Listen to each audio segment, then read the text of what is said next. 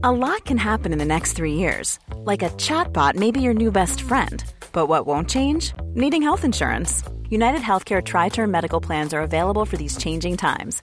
Underwritten by Golden Rule Insurance Company, they offer budget friendly, flexible coverage for people who are in between jobs or missed open enrollment. The plans last nearly three years in some states, with access to a nationwide network of doctors and hospitals. So, for whatever tomorrow brings, United Healthcare Tri Term Medical Plans may be for you. Learn more at uh1.com.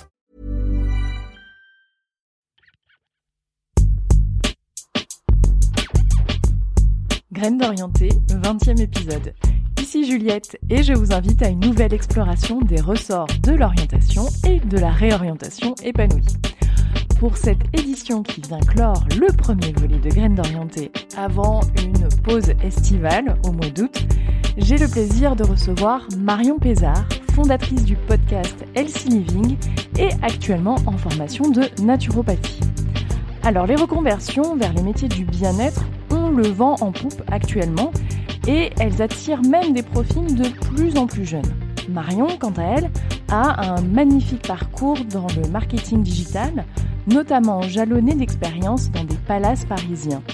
J'étais donc vraiment curieuse d'en savoir plus sur les moteurs d'orientation de Marion et en particulier sur cette bifurcation vers la naturopathie. La douce voix de Marion nous décrit ses deux passions, que sont l'image de marque d'un côté et la relation de soins et d'aide à l'autre d'un autre côté. Elle nous guide au travers de son cheminement en partageant ses expériences qui sont super riches, les difficultés qu'elle a parfois rencontrées et la manière dont elle les a souvent surmontées, et enfin l'alignement retrouvé. Si cet épisode vous a plu, rendez-vous sur Apple Podcast pour lui remettre vos 5 étoiles, un petit billet doux ou le suivre à la trace en vous abonnant. Et tout de suite, je laisse la parole à Marion pour vous présenter son podcast. Alors j'ai fondé Healthy Living en décembre dernier, donc ça va faire six mois. Euh, c'est un podcast qui parle de bien-être, mais de bien-être au sens très large. Donc on parle d'alimentation, on parle de sport, on parle d'écologie, on parle un petit peu de développement personnel, de pratiques alternatives. Il y a plein de choses différentes. L'idée c'est de montrer des belles initiatives, de montrer euh, comme les gens peuvent faire le bien autour d'eux à leur échelle.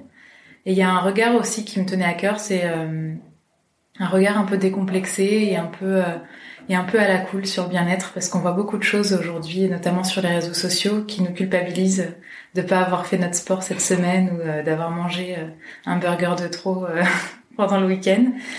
donc je voulais vraiment donner les clés aux auditeurs et puis chacun prend un peu ce qui l'intéresse dans les différents épisodes sans se mettre la pression. Je suppose qu'on en reparlera par la suite de, la jeunesse de ce podcast, mais ma toute première question, c'est quel est le pire conseil d'orientation que l'on t'ait donné? Je pense que la pire chose qu'on ait pu me dire, euh, c'est c'est pas fait pour toi. Parce que c'est tellement structurant de dire ça à un enfant, un adolescent ou même euh, même un jeune adulte en début de carrière, c'est toujours tellement structurant d'entendre c'est pas fait pour toi. Du coup, tu te demandes mais qu'est-ce qui est fait pour moi? Et pourquoi moi je pourrais pas faire ça? Euh, et je pense que c'est un, un, truc qui te met dans une petite case et qui te bloque peut-être un peu les, les, perspectives que tu pourrais avoir euh, euh, tentées si on t'avait pas dit cette fameuse phrase. Est-ce que c'est quelque chose qu'on t'a dit à toi? Ouais, c'est quelque chose qu'on m'a dit. Euh, on m'a dit au lycée en parlant de tout ce qui était matière scientifique, mathématiques, etc. Euh, parce que moi j'avais besoin de concret et que faire des équations avec des x et y ou des trucs comme ça, ça me parlait pas plus que ça. Et c'est vrai quand on dit ah, c'est pas fait pour toi, bah du coup tu creuses même pas. Et, euh, et c'est un peu dommage. Et on me l'a dit aussi quand j'ai commencé ma petite carrière dans le secteur de l'hôtellerie. Euh, pour le coup, c'est ma maman qui m'a dit ça, mais tu sais, c'est peut-être pas fait pour toi, parce que le, le chemin était un peu semé d'embûches au début. Et elle l'a dit de manière très bienveillante, mais c'est vrai que sur le moment, tu dis bah pourquoi moi je pourrais pas? Et t'as encore plus envie d'y aller du coup. Peut-être que finalement c'est un point un petit peu positif, c'est que tu as envie de prouver que finalement tu peux y aller. Et du coup, qu'est-ce que tu rêvais de faire à l'époque Qu'est-ce que justement, qu'est-ce qui n'était pas fait pour toi? Bah, Tous les mathématiques, c'était pas fait pour moi. Donc tout ce qui était scientifique, fallait même pas que j'essaye. Euh, à vrai dire, j'avais pas un grand intérêt, je voyais pas encore une fois le, point concret de tout ça. Euh, donc directement, je me suis mis une barrière sur tous les métiers qui pouvaient euh, être être disponible pour un scientifique. Et puis j'étais pas hyper français non plus et tout ça, donc euh, bah j'étais pas très littéraire. Donc en fait, je me suis retrouvée un peu les fesses entre les deux chaises, et c'est ça qui a commencé à m'orienter, à me dire bon bah je vais aller en ES. J'avais un peu l'impression que ES c'était l'école de la vie. T'apprenais euh, l'économie, la politique, euh, les les sciences civiques et les choses comme ça. Donc ça me paraissait être hyper concret. Il y avait une bonne place pour les langues et ça c'était vraiment le, le, truc dans lequel je m'éclatais, c'était les langues. Et, euh, et c'est comme ça que finalement je me suis orientée là-dedans. Mais j'avais pas d'idée de métier très très précise. Tu vois, j'ai des gens dans mon entourage qui ont toujours su qu'ils voulaient faire ci ou ça. Moi, à part chanteuse à l'époque de, la Starac, tu vois, c'était pas, j'avais pas d'idée bien précise enfant. Euh, et puis après, c'est quand j'ai commencé à, à m'orienter vers tout ça que je me suis ouverte au marketing. Donc finalement, assez jeune, j'ai pas attendu d'être en école de commerce pour vouloir faire du marketing, euh, parce que j'ai déjà fait mes stages de collège et lycée là-dedans. Mais euh, mais je me suis orientée vers ça aussi parce que euh, bah, les maths c'était pas fait pour moi et que et que la philo pas trop non plus. Bon, alors du coup après tu as fait du marketing, mm tu as fait une école de commerce. Ouais. Qu'est-ce qui t'a tiré dans le marketing? Moi, j'étais passionnée par tout ce qui touche à l'image de marque. Donc au tout début, euh, avant de faire une école de commerce, je voulais faire une école d'art. Et en fait, mon idée, c'était plutôt d'être DA ou graphiste et de gérer les images de marque côté créa. Mais bon, c'était un peu effrayant pour mes parents de faire une école d'art. Et, euh, ils m'ont dit, va plutôt faire euh, le côté stratégique du marketing. Et puis si tu veux, tu pourras toujours rebifurquer après sur la créa. Bon, chose que tu ne fais jamais. Hein. Quand tu as fait 5 ans d'école de commerce, tu vas pas ensuite t'enquiller une école d'art. Mais finalement, c'était peut-être pas un si mauvais conseil parce que ça m'a appris aussi à, structurer les choses et je trouve que une école de commerce c'est hyper structurant sur plein de choses, tant professionnellement que dans ta personnalité, parce que tu te retrouves à gérer des projets et, euh, un petit peu apprendre comment tu réagis en groupe, comment tu te places dans un écosystème et puis euh, quelle place tu auras envie d'avoir dans une entreprise. Donc ça, ça a vraiment confirmé euh, mon envie de faire du marketing. Et t'as fait quelle école euh, du coup? J'ai fait une école qui s'appelait l'ESG mais qui a changé de nom, qui s'appelle PSB pour Paris School of Business. D'accord, donc t'es restée à Paris Ouais, je suis restée à Paris. Euh, c'était un choix, je voulais pas partir de Paris parce que euh, j'avais mon petit cheval euh, que je montais tous les jours et c'était hors de question que je m'éloigne. en revanche, je suis partie faire une année en, en Australie. dans mon cursus, il y avait une année obligatoire à l'étranger et je pense que j'avais besoin de, de trouver un peu ma place et de, de me peut-être de découvrir des choses sur moi. Et je me suis dit, prenons le, le point le plus loin de Paris sur la map monde et, allons y faire un tour. Et c'est comme ça que j'ai atterri à Melbourne et j'ai passé un an à Melbourne, donc euh, à l'université, j'allais en cours euh, la semaine et je travaillais dans une boulangerie française le week-end. Et c'était top parce que partir à l'étranger, ça t'ouvre euh, énormément l'esprit. Mais surtout en Australie, les gens ont une, une simplicité de vivre. Ils sont heureux pour euh, des choses qui nous paraîtraient presque futiles ici, mais juste euh, boire une bière entre copains au bord du lac, c'est déjà génial. Et, euh, et c'est des gens qui savent vivre et qui n'ont pas forcément de, de préjugés, de petites boîtes comme on peut avoir euh, en France. On aime bien en France mettre les gens dans une case, euh, se regarder les uns les autres. Et c'est quelque chose qui a été hyper salvateur pour moi de partir là-bas et de me découvrir sans sans cadre. Euh, forcément, t'as plus tes amis, t'as plus ta famille. Euh, tu sors un petit peu de ce cadre et, et ça a été très très structurant pour moi. Ok, ça n'a pas été trop dur le retour en France? Si, un peu sur le moment, je me disais c'est cool, je vais reprendre ma vie. Et j'avoue qu'il a fallu quelques mois pour euh, pour atterrir et te dire bon, je reviens dans ma ville d'avant. Alors pour le coup, j'ai emménagé euh, en dehors de chez mes parents, ça a été un peu le, la première émancipation. Mais euh, c'est difficile ouais de revenir et de te mettre dans le moule. Mais je pense que ça m'a directement orienté vers la suite. Jusqu'à ce voyage en Australie, j'étais un peu le profil type de l'école de commerce, la bande de potes, la fête et les partiels un peu aura des pâquerettes comme on peut faire, quoi. Et après ça, j'étais beaucoup plus orientée euh, carrière en me disant bon bah voilà maintenant euh, je me suis bien amusée, j'ai envie de me poser un peu plus, euh, qu'est-ce que je veux faire comme stage? J'ai commencé un, une alternance en marketing digital par un, un hasard énorme. moi je voulais faire du marketing, mais on parlait de community manager. Je me rappelle ma mère m'avait envoyé un article et je me suis dit c'est vraiment un truc de glandeur, je vais pas être sur Facebook toute la journée. Donc ça me plaisait pas trop. Et puis j'ai postulé pour un stage Et il s'avère que j'étais, que mon profil plaisait, mais que les dates n'étaient pas dispo. Et, euh, et on m'a dit, euh, bah, on a un autre stage sur les dates qui pourraient convenir euh, au sein du même groupe, mais pour une autre marque. Et c'est du marketing digital. Est-ce que ça te parle? Je me suis dit, bon, de toute façon, je suis née là-dedans. Il n'y a pas de raison que ça me parle pas. Et puis j'ai fini comme ça par faire ce stage au sein du Swatch Group, donc pour une marque de montres qui s'appelle Rado. Et, euh, j'ai adoré. J'ai adoré parce qu'en fait, euh, bah, quand tu fais du digital à cette période-là, il n'existe rien encore, donc tu dois tout créer. Et j'ai aimé ce côté électron libre à devoir faire un petit peu, me créer mon poste moi-même et me créer un peu mes missions en fonction de ce qu'il y avait.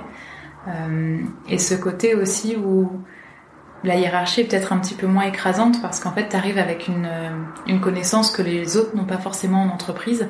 Donc ton regard, même si tu es jeune et que tu débutes tout juste, euh, est vraiment euh, est vraiment valorisé.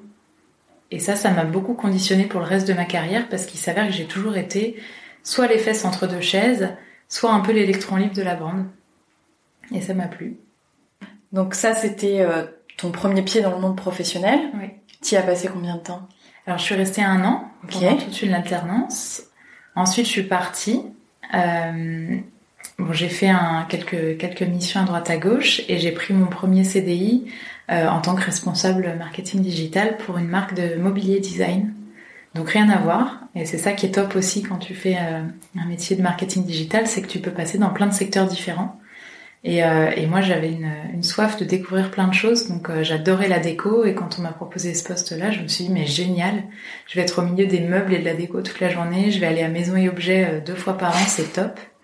Et pour le coup, j'ai aidé à développer tout le site marchand, euh, à lancer les réseaux sociaux et à commencer un petit peu à faire des relations, euh, relations presse digitales, donc avec euh, les premiers blogueurs qui étaient là euh, sur ce secteur-là, parce que la mode c'était déjà un peu plus implanté, mais euh, les blogueurs en déco c'était quand même euh, les balbutiements, Euh, un petit peu de presse aussi digitale, et, et voilà, c'était top, j'ai adoré. C'est une, une entreprise qui s'appelle Petite Friture, et à l'époque on était une bande de 12 jeunes, donc vraiment pour le coup une petite structure, alors qu'avant j'avais été dans un très gros groupe suisse avec des process beaucoup plus longs et, euh, et euh, forcément une lenteur administrative hein, qu'on connaît dans les grands groupes. Là, c'était l'expérience de la start-up. On était 12, tous très jeunes, à, faire tourner la boîte entre nous. Et, euh, et c'était une super expérience aussi. Et puis au bout d'un an, assez rapidement, je suis partie pour prendre un poste en hôtellerie. Donc j'avais jamais travaillé dans ce secteur-là. C'est un secteur qui est quand même euh, plutôt un vase clos habituellement. Pourquoi tu as décidé de faire ce, ce changement? Tout à l'heure, tu me disais que tu t'étais toujours sentie soit avec ton livre, soit un petit peu entre deux chaises. Là, t'étais dans quelle situation quand tu as décidé de changer? Bah en fait, j'étais dans le j'étais toujours l'électron libre parce qu'en fait mes sujets c'était un peu la cerise sur le gâteau. Tu vois, les réseaux sociaux c'est sympa mais pff, ça rapporte pas d'argent directement. Donc on s'en occupera que si on a le temps. Et puis bah les RP ça coûte un peu d'argent hein, parce qu'il faut les inviter, faire des cadeaux, machin. Donc c'est pareil, on verra l'année prochaine s'il y a le budget. Et puis je pense que du coup ça avançait pas assez vite pour moi. La partie site web évidemment était euh, beaucoup plus importante parce que c'était des revenus directs, mais ça m'ennuyait un peu, c'était pas assez créatif. Être sur des back-office toute la journée ou euh, transmettre à mes collègues commerciaux les, problématiques clients, euh, c'était pas très fun et ça, ça m'amusait pas plus que ça. Euh, du coup, voilà, c'est- j'ai un peu j'ai un peu tourné en rond rapidement et, euh, et il s'avère qu'il y a eu pas mal de changements dans l'équipe à ce moment-là aussi et que d'un commun accord, on s'est dit que ce serait la fin de la collab euh, assez rapidement. Euh, donc le côté électron libre, c'est vraiment sur ça, c'est sur le fait que bah, je faisais un peu mes missions, je proposais des choses, mais c'était toujours un peu, toujours un peu à l'écart. Et alors l'hôtellerie, pourquoi? Parce que c'est quand même un milieu qui est, je suppose que tu vas nous en parler, mais euh, bien particulier. Ouais. euh, et euh, même s'il y a des, des, des jonctions forcément avec tes sujets, qui est pas la continuité peut-être immédiate. Complètement. Euh, en fait, je répondais à des annonces, je regardais un peu ce qui se passait pendant l'été, je regardais les annonces, etc. Et je me suis dit, il faut vraiment que je sois dans un secteur qui me plaît. Parce que quand tu fais du marketing, si tu vends des boîtes de conserve et que t'es pas consommateur, c'est compliqué. Et moi, j'avais besoin de pouvoir vendre un produit vraiment qui me faisait vibrer. Alors du coup, j'ai regardé quelques annonces et j'ai toujours adoré voyager. J'ai eu la chance que mes parents me fassent énormément voyager depuis toute petite. Donc l'hôtellerie, ça me parlait beaucoup. Et quand j'ai vu cette annonce, donc c'était une annonce euh, pour développer le marketing digital, puisqu'évidemment dans l'hôtellerie, euh, c'est quand même un secteur assez conservateur. Là en plus, en l'occurrence, c'est un groupe de palaces à travers le monde, dont font partie le Meurice et le Plaza Athénée. Donc le marketing digital, c'était pas trop d'actualité. Et puis je pense qu'ils se sont rendus compte qu'on pouvait pas y échapper, donc ils ont décidé d'ouvrir un poste à mi-temps sur les deux hôtels. Et je me retrouve encore les fesses entre deux chaises. en fil rouge de cet épisode. Euh... Ce sera pas le titre, promis. Ce sera pas le titre. non, mais c'est important de le préciser parce qu'en fait, c'est aussi ce que j'ai aimé, ce côté électron libre. Et je pense que sous-jacent à tout ça, euh, mon envie d'entrepreneuriat était déjà bien présente. C'est pour ça que je le souligne. Donc j'ai répondu à cette annonce, première fois de ma vie que j'ai un job en répondant à une annonce, et, euh, et je me dis bon, on verra s'il m'appelle. Et puis les process sont très longs parce que euh, hôtellerie oblige et, euh, et, groupe international oblige deux fois plus. Euh, j'ai passé huit étapes de recrutement, donc ça a duré. J'ai dû postuler en août et intégrer les équipes début novembre. donc tu vois, c'est quand même un peu costaud. Oui. Et puis comme tu travailles pour deux hôtels qui sont du même groupe mais quand même un peu concurrents aussi, il faut plaire à tout le monde et il faut voilà, que les équipes des deux côtés soient d'accord. Donc euh, après cette étape euh, marathonienne, j'ai fini par rejoindre les équipes. Et là, euh, effectivement, c'était un autre monde, un monde passionnant parce que à la limite dans le café du coin, bon peut-être que le serveur il fait la tronche en jetant son café sur la table, mais dans l'hôtellerie, pour tenir le rythme et pour faire toujours bonne figure devant les clients, etc., il faut quand même bosser avec des sacrés passionnés. Et là, euh, d'un métier à l'autre, en fait, les métiers déjà sont très divers. Euh, il y a euh, les gouvernantes qui s'occupent que la chambre soit nickel pour l'arrivée du, client, les pâtissiers qui sont en cuisine, qui sont dans leur labo même, et qui sont à, fignoler les moindres petits détails. Il y a une tonne de métiers différents. Même la qualité, c'est super intéressant de travailler avec les personnes de la qualité, de voir quels sont les feedbacks des clients, euh, qu'est-ce qu'on peut améliorer, etc. Donc euh, c'était passionnant et à la fois c'était un tourbillon énorme parce que euh, il y avait à l'époque à peu près 400 employés au Meurice, 500 au Plaza, donc ça fait déjà 900 nouveaux collègues.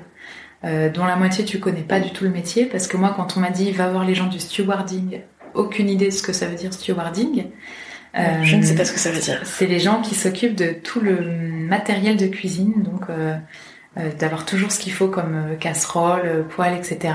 De faire la plonge aussi. Enfin, c'est une équipe qui est clé en fait dans, dans l'hôtellerie. Mais quand tu viens pas de ce milieu, tu comprends rien.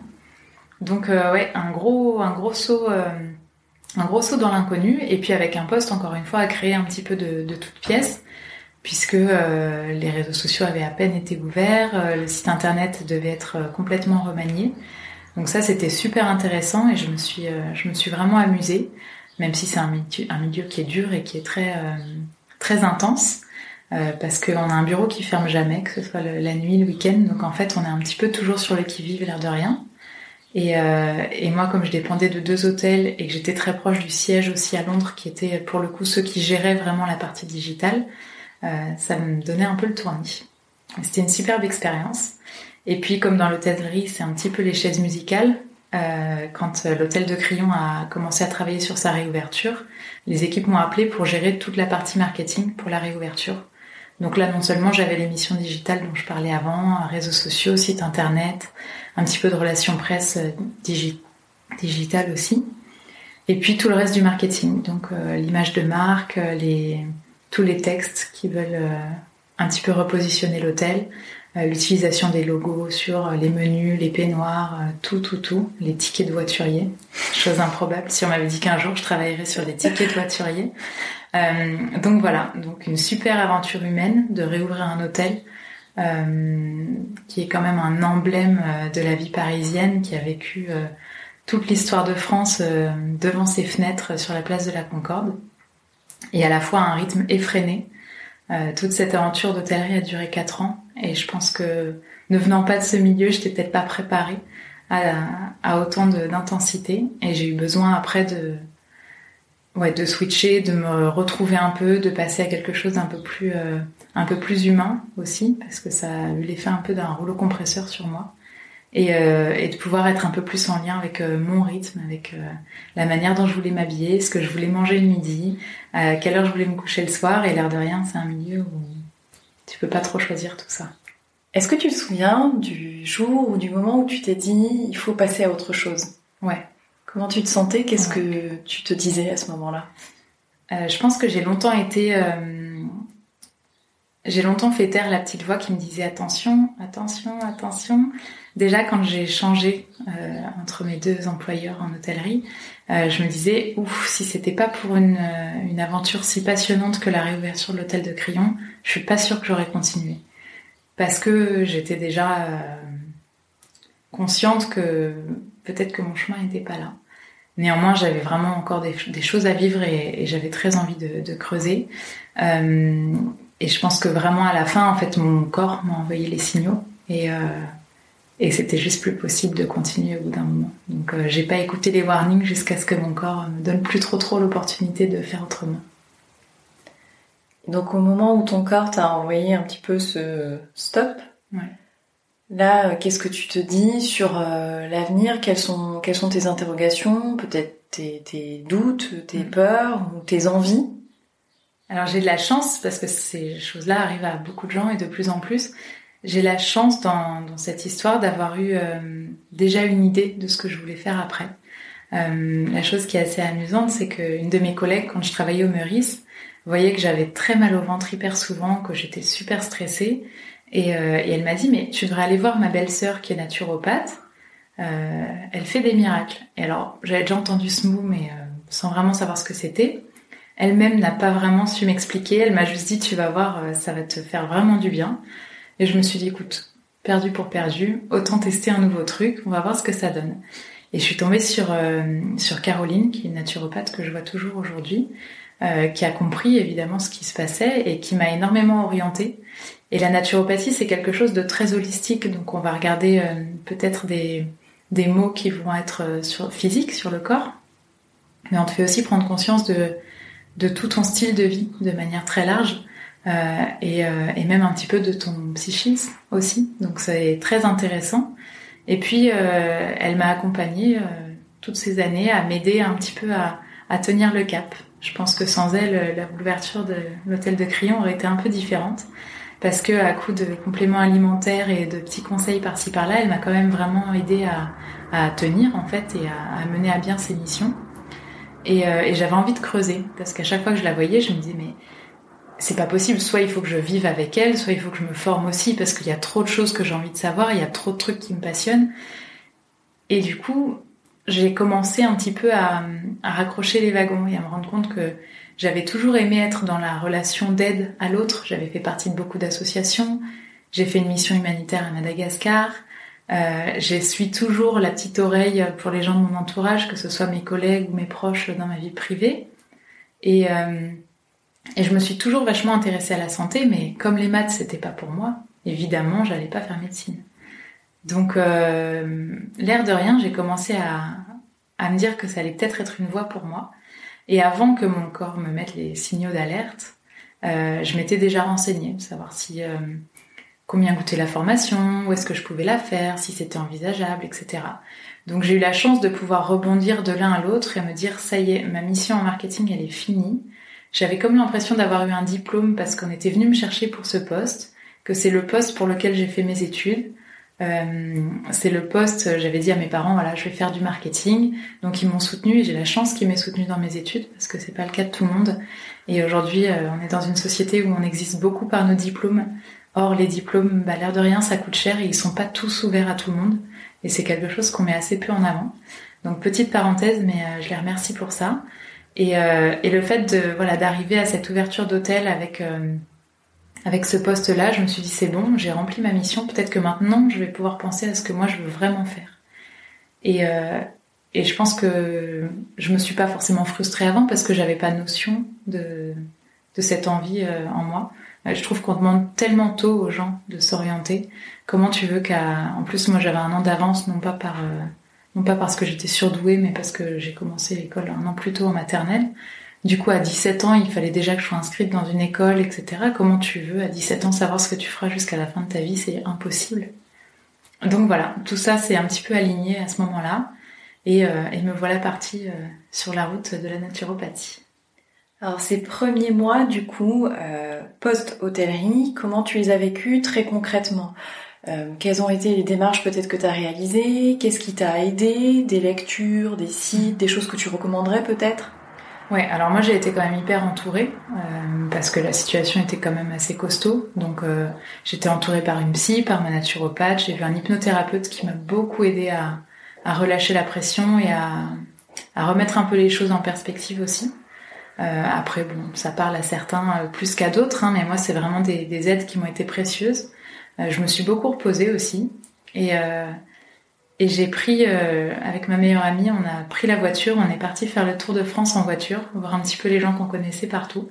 Et ça a permis à mon cerveau de se mettre en off, de sortir de Paris, de s'éloigner un peu de tout ça et de réfléchir peut-être à, à d'autres options, à ce que j'allais pouvoir faire. Donc m'inscrire en école de naturo, ça y est, ça j'en étais sûre. Mais c'est super cette euh, idée de faire non pas un tour du monde et de partir très très loin.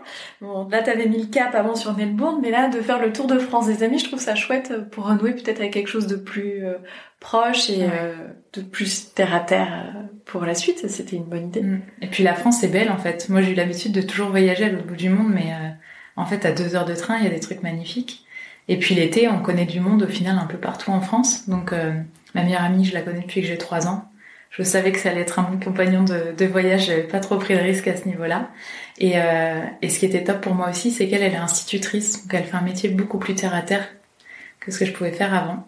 Et l'air de rien, ça fait du bien de s'entourer avec des gens qui, bah, qui ont le sens des, des réalités un petit peu, parce que quand on fait du marketing, déjà, on, on a un métier parfois qui est pas toujours très euh, on n'y voit pas toujours le sens, en tout cas c'est mon expérience, encore plus dans les palaces parisiens, on est un petit peu déconnecté de la réalité. Donc ça, ça m'a vraiment euh, remis les pieds, euh, les pieds sur terre.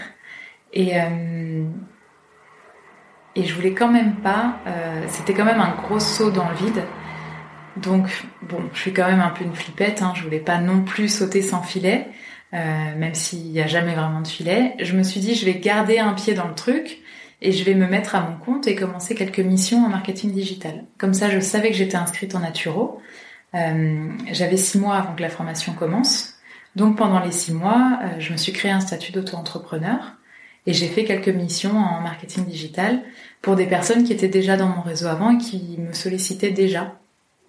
Donc euh, j'ai pas lâché la corde sans avoir attrapé la suivante.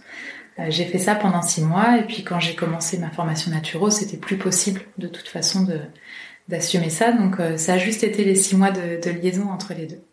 D'accord. Et euh, c'est une question que je pose souvent, mais parce que c'est une préoccupation importante, surtout pour des personnes qui ont goûté à la stabilité d'un CDI auparavant. financièrement, comment tu as pu assurer la transition ensuite après filer de ces six mois pour assurer ta formation de naturopathe? Alors moi j'ai eu la, la chance dans ma malchance de pouvoir euh, avoir le chômage. Donc, euh, comme un peu tous, hein, finalement, euh, beaucoup d'entrepreneurs bénéficient de ça. Donc, c'est l'aide à la création d'entreprise tout simplement qui me suit pendant deux ans. donc jusqu'à la fin de ma formation de naturo, j'ai intérêt à très vite trouver des clients parce qu'après c'est fini. mais c'est aussi en réfléchissant à tout ça et en disant bon, on sait bien que naturopathe, ça paye pas forcément autant que le marketing digital. Euh, je sais pas si j'ai besoin, si j'ai envie, en tout cas, besoin, je sais pas, mais je sais pas si j'ai envie d'être dans un cabinet toute la journée, alors que j'ai l'habitude de vivre à 10 000 à l'heure, de rencontrer des nouvelles personnes tout le temps, etc. Euh, et donc c'est pendant ce fameux Tour de France que l'idée a un petit peu germé de me dire pourquoi je lancerais pas un podcast? Euh, c'est un média qui me parlait beaucoup. Je trouve que le, visuel est tellement saturé aujourd'hui dans notre société que hum, c'était important de s'intéresser à un sens différent. Donc euh, pour moi, l'écoute de podcast était top. Et puis euh, aujourd'hui, on essaye un peu tous de rentabiliser notre temps. Et je trouve qu'en une heure de podcast, ça a appris tellement de choses par rapport à une heure sur Insta à scroller que pour moi, c'était hyper utile comme comme support. Et je me suis dit, j'ai besoin de quelque chose qui fasse un petit peu le lien entre ma vie en marketing digital, ma vie en tout cas de, de marketeuse et ma vie de naturopathe. Je voulais pas non plus être une naturopathe perchée dans les arbres, euh, complètement déconnectée de la vie citadine, etc. Et du coup, l'idée du podcast qui parle de bien-être et qui va à la rencontre de tous ces spécialistes du bien-être avec un regard un petit peu euh, terre à terre de citadine qui a pas le temps tous les matins de faire euh, cinq gargarismes au sel pour éviter je sais pas quel truc. C'était hyper parlant pour moi. Et c'est là que je me suis dit, ça demande pas beaucoup d'argent, je crains rien, donc allons-y. Et j'avais préparé discretos mon petit business plan parce qu'encore une fois, je, je suis un peu une flippette, donc je vais pas me jeter dans le vide comme ça. Il fallait que tout soit carré, donc j'ai passé deux mois à réfléchir, à noter des idées, à faire un business plan sans rien dire à personne. Et un jour, j'ai cliqué sur acheter pour mon micro. Je l'avais regardé, je l'avais mis dans le panier, je l'avais laissé. Et le jour où j'ai cliqué sur acheter, je me suis dit, c'est foutu ma grande, t'as plus le choix. Et c'est là que j'ai commencé à en parler et que l'aventure, euh, l'aventure s'est un petit peu lancée. Donc c'est un lien, encore une fois, pour moi. Euh, entre euh, entre mon ancienne vie, ma nouvelle vie, et c'est aussi un moyen de pouvoir euh, gagner ma vie une fois que le chômage s'arrête et que la naturopathie a à peine commencé. C'est un point intéressant ce que tu soulignes. C'est, euh, je pense que quand on est au moment où on, va vraiment franchir le pas de la transition professionnelle, on se dit c'est vraiment le saut dans le vide, s'enfiler et ça va être la rupture mm. totale. Et en fait, comme ton exemple le prouve, on arrive toujours à tisser des liens un petit peu avec son passé. Euh, c'est aussi un, point euh, qui était exposé par Anne-Sophie Najda euh, dans, dans ce podcast c'est que il vaut mieux pas claquer complètement la porte de, de, nos expériences passées, plutôt que capitaliser dessus. Elles peuvent nous servir, assurer une transition financière et, et permettre d'aller vers de nouveaux horizons. Donc, euh, je pense que ton exemple le prouve complètement. Et donc aujourd'hui, tu envisages la suite comme un euh, donc le la combinaison de ces deux activités entre la naturopathie et le podcast. Ben oui, tu as tout compris encore une fois entre deux sujets. Voilà. Donc aujourd'hui, ça va finir par être le titre du podcast pour de vrai. non, mais au final, voilà, c'est mes deux mes deux casquettes. Euh, c'est super important pour moi parce que l'une nourrit l'autre.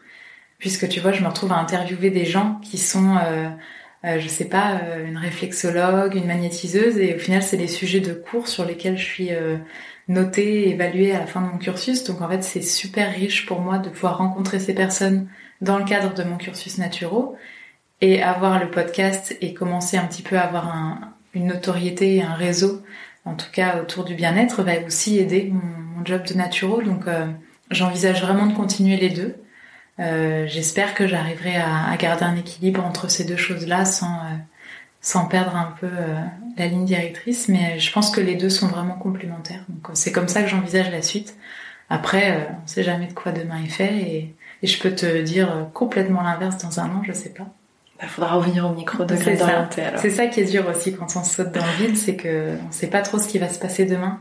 Moi, j'aime bien faire des plans, savoir où je vais, et en fait, tu peux pas. Donc, euh, c'est ça qui fait peur aussi au début.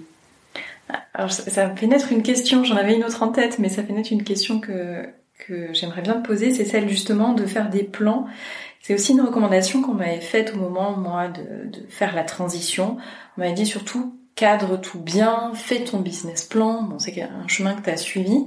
Est-ce que ça t'a aidé? Est-ce que parfois tu as eu le sentiment que ça t'a bloqué? Qu'est-ce que ça t'a apporté? Est-ce que c'est difficile à faire?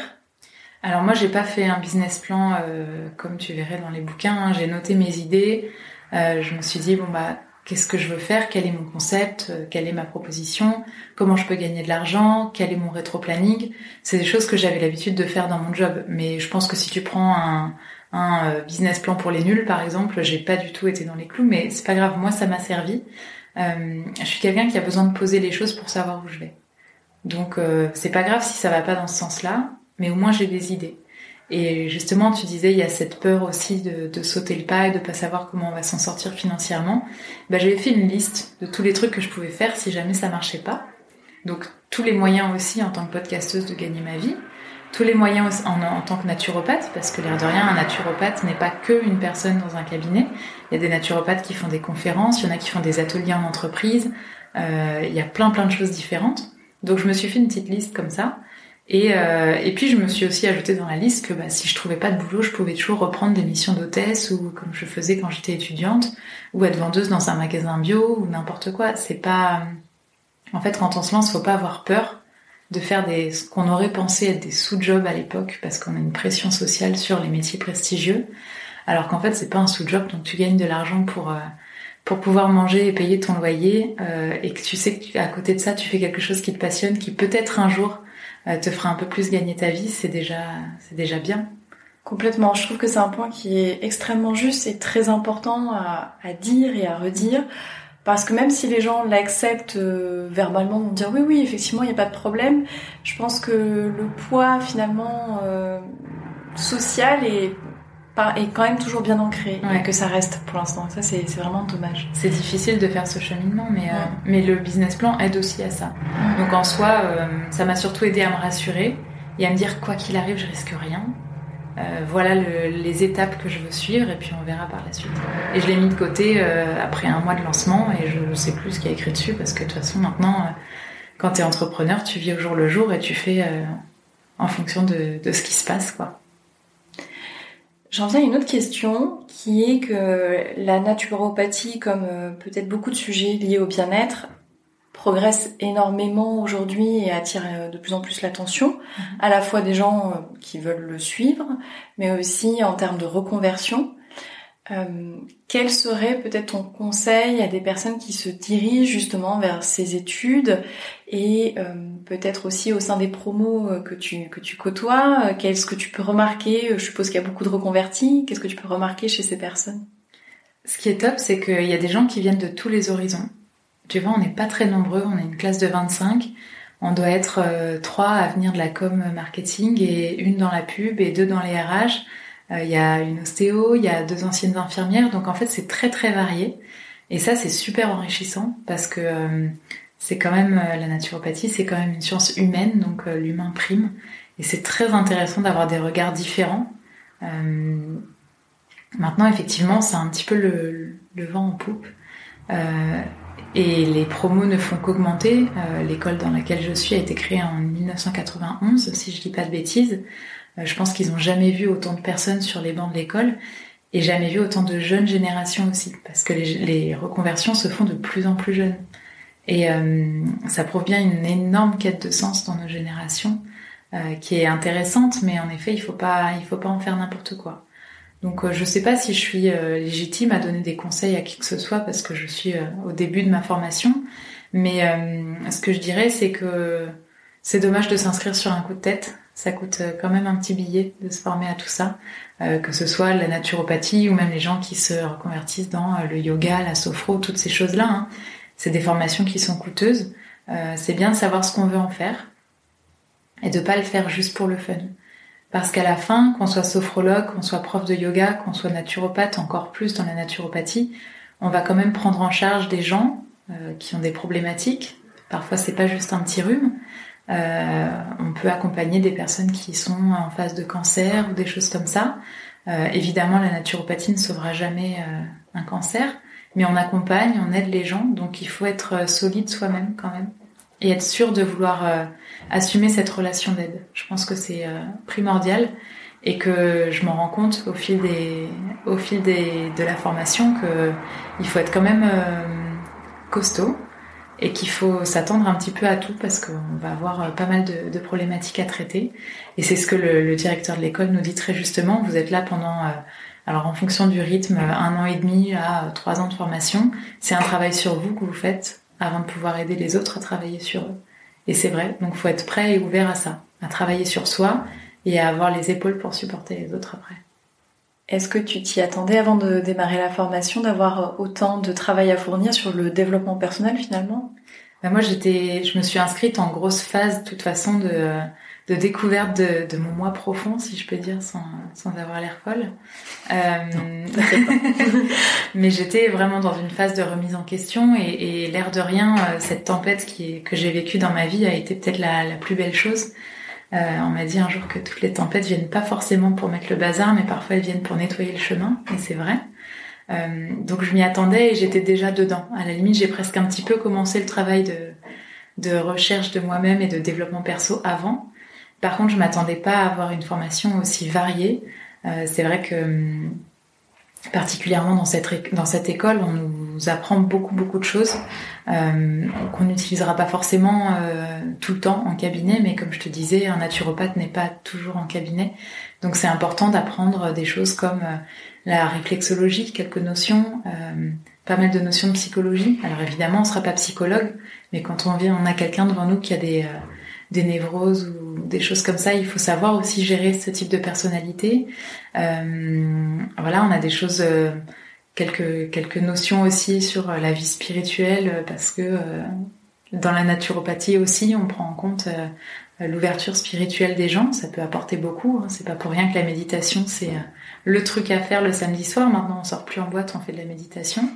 Donc, euh, donc voilà, c'est très très varié et ça, je m'y attendais pas. Euh, je t'avoue qu'il y a des sujets qui me parlent plus que d'autres. Hein. Moi, je suis encore une fois dans le concret, donc euh, les cours un peu plus spirituels, ça me parle moins. Mais il y en a qui adorent et c'est ce qui fait qu'on sera chacun des naturopathes hyper différents et qu'on aura chacun une clientèle bien propre à, à nous. Quoi. Ben, ça fait un joli panorama sur les études de naturopathie. Merci. Je m'ennuie toujours pas, non.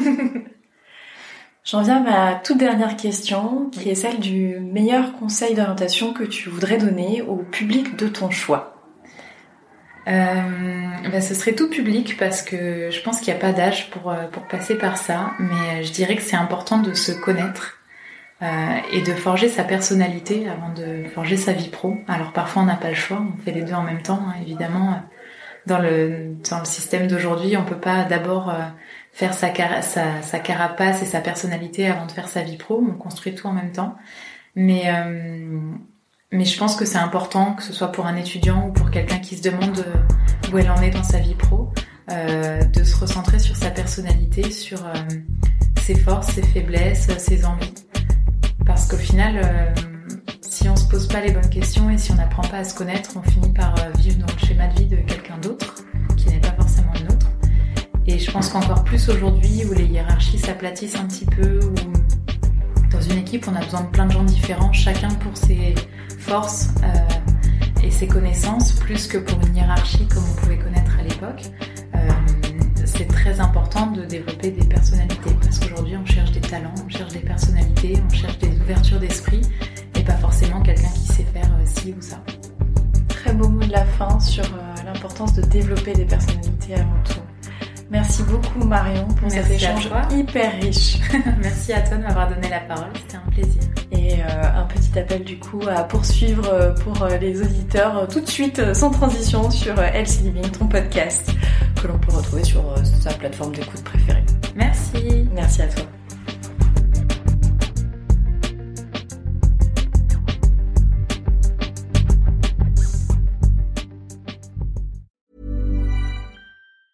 Even on a budget, quality is non-negotiable. That's why Quince is the place to score high-end essentials at 50 to 80% less than similar brands. Get your hands on buttery soft cashmere sweaters from just 60 bucks, Italian leather jackets, and so much more. And the best part about Quince, they exclusively partner with factories committed to safe, ethical, and responsible manufacturing. Elevate your style without the elevated price tag with Quince. Go to quince.com slash upgrade for free shipping and 365-day returns.